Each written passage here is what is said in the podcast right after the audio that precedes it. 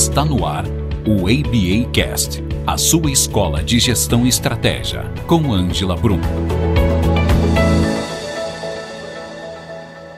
Você sabia que, de acordo com a SBDC, que é a Sociedade Brasileira de Desenvolvimento Comportamental, 92% dos fatores que impactam em comportamento humano nas organizações têm a ver com a ascensão das equipes? E que 89% também dessa pesquisa está impactando no desenvolvimento humano tem a ver com liderança?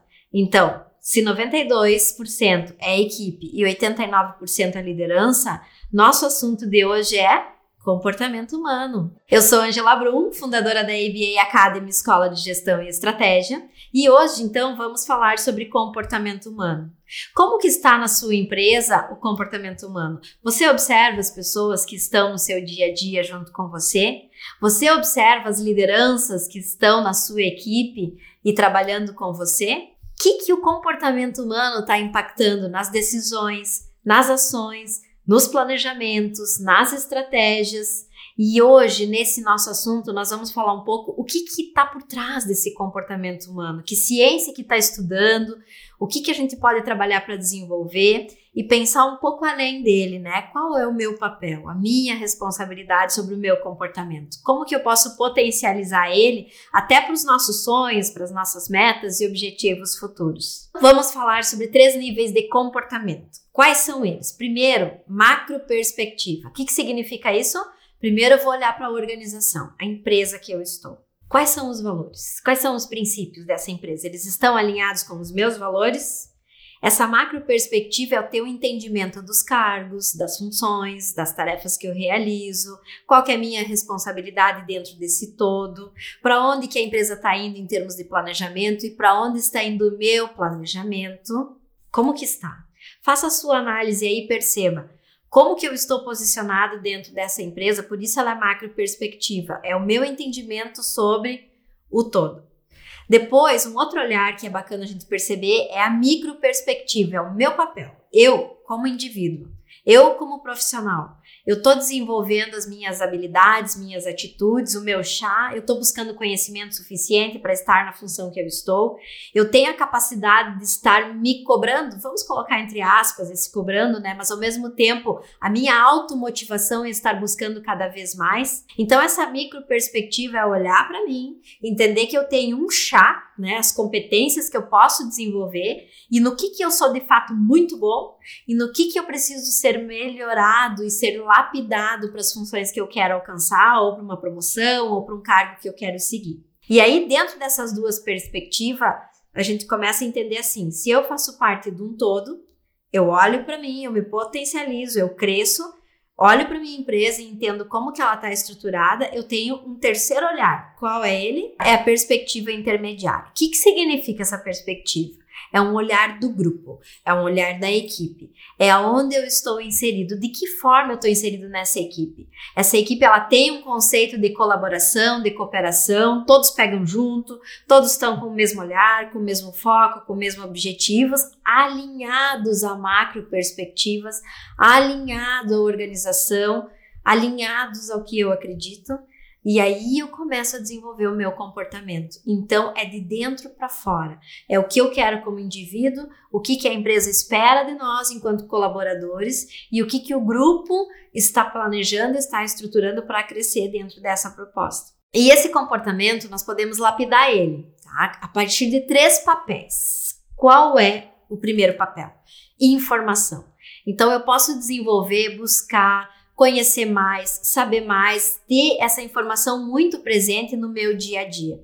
Então é um comportamento que vai depender de atitude, de iniciativa, é um perfil proativo. Se eu não tenho perfil proativo, eu tenho que desenvolver ele para que ele possa ser construído. A gente tem dentro das empresas dois profissionais, tá? Acho que é, vamos abrir um parênteses aqui. Um profissional que tem um perfil mais reativo, que esse profissional a gente precisa empurrar ele para que ele faça suas atividades e tá cobrando ele e dando metas para que ele consiga seguir. E nós temos um profissional que é proativo, que a gente fala, né, que é um profissional que a gente tem que colocar freios, porque ele vai numa velocidade absurda e se der uma meta para ele, ele vai além da meta, então ele está sempre um passo à frente, está sempre com uma iniciativa muito avançada. Então, para esse comportamento que nós estamos falando aqui, de desenvolver potencializar, eu preciso de um perfil proativo para poder buscar, porque senão eu vou ficar sempre na mesma, né? Vou ficar na zona de conforto, que está tudo bem, né? É mais fácil. Quando eu me desafio, o que, que acontece? Eu começo a entrar num segundo papel, que é o papel da decisão.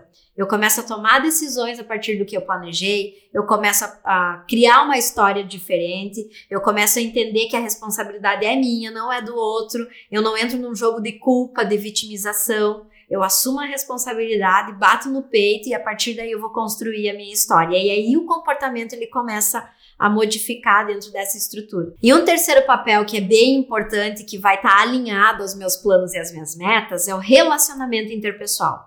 Então eu nunca vou desenvolver algo sozinho. A inteligência de modificar o comportamento está relacionada às relações que eu construo, que eu estabeleço. Então é o nosso networking. É por aí que a gente começa a construir o comportamento.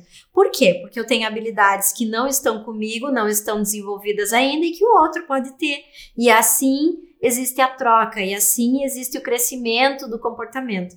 Então, o nosso chá pode ser desenvolvido por N formas, né? E uma delas é currículo, e outra delas é o networking, e outra delas são as experiências, as nossas práticas. E a partir daí nós temos os três papéis consolidados, né? Eu começo a olhar para os três papéis alinhar eles, então desde a informação, a decisão e os relacionamentos, e começo a montar o quebra-cabeça, entender que o nosso comportamento pode ser modificado e melhorado a todo momento. Existe uma ferramenta no mercado que é o PNL, né, que hoje ele é muito já conhecido e explorado, que é a programação neurolinguística, que eu posso através dela entender os meus comportamentos e a partir dela potencializá-los ainda melhor e, e de uma forma mais estruturada.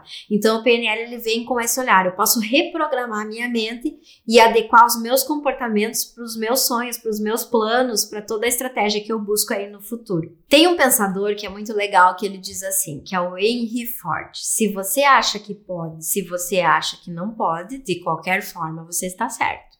Isso significa o quê? Que é as minhas crenças, é o quanto eu acredito no meu potencial, o quanto o meu caráter, as minhas relações, a minha aprendizagem evolui e eu consigo a partir daí construir uma nova história. Agora, se eu me limito e se eu tenho crenças que hoje não me permitem eu evoluir, consequentemente o meu comportamento vai ficar como está, né? Vai ficar na zona de conforto.